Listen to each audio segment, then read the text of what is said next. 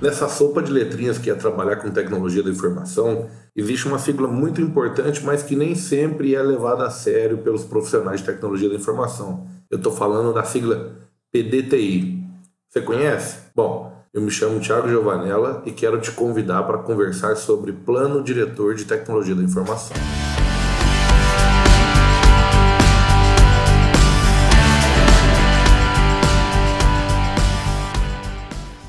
Bom, como eu já dei um spoiler, né?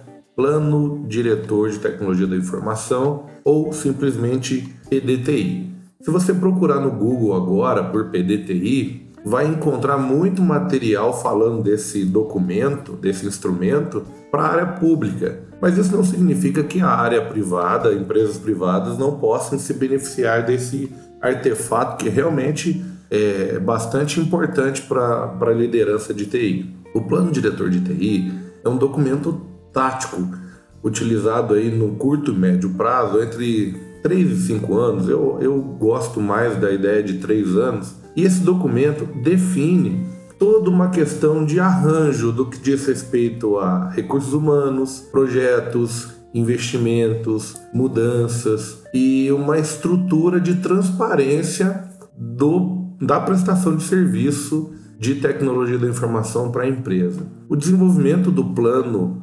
diretor de TI, o PDTI, ele é basicamente é dividido em três fases. A primeira fase de preparação e nessa fase é importante a gente identificar as pessoas chaves para participar desse desenvolvimento desse documento. Não adianta desenvolver um documento sem envolver pessoas com autoridade, pessoas com responsabilidade para otorgar as mudanças, para dar crédito a esse documento e para ajudar o setor de TI a colocá-lo em prática. Na segunda fase, é muito importante a gente observar aspectos de necessidade da empresa olhar muito bem o microambiente e olhar também o macroambiente. E o que, que eu quero dizer com isso? Imagina que você vai desenvolver um plano de investimento aí para os próximos três anos e esteja considerando uma tecnologia que já está em vias de se tornar obsoleta. Ou você define é, um planejamento para os próximos três anos e não leva em conta mudanças significativas que serão propostas ou impostas para os próximos anos. Por exemplo, a Lei Geral de Proteção de Dados. Se hoje você desenvolver um PDTI e não considerar a Lei Geral de Proteção de Dados, com certeza o seu documento vai ficar falho e deficitário.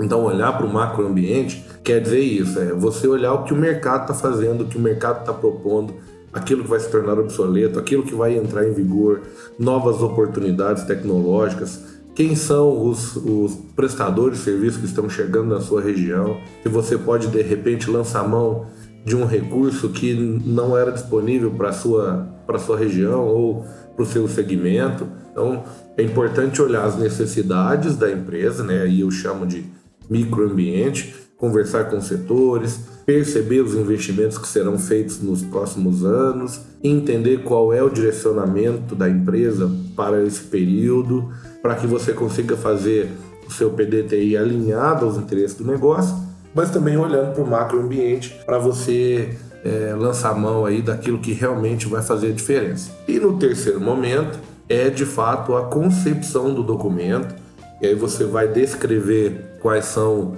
é, as expectativas para os próximos três anos, quais serão os movimentos de mudança, padronização, projetos, investimentos.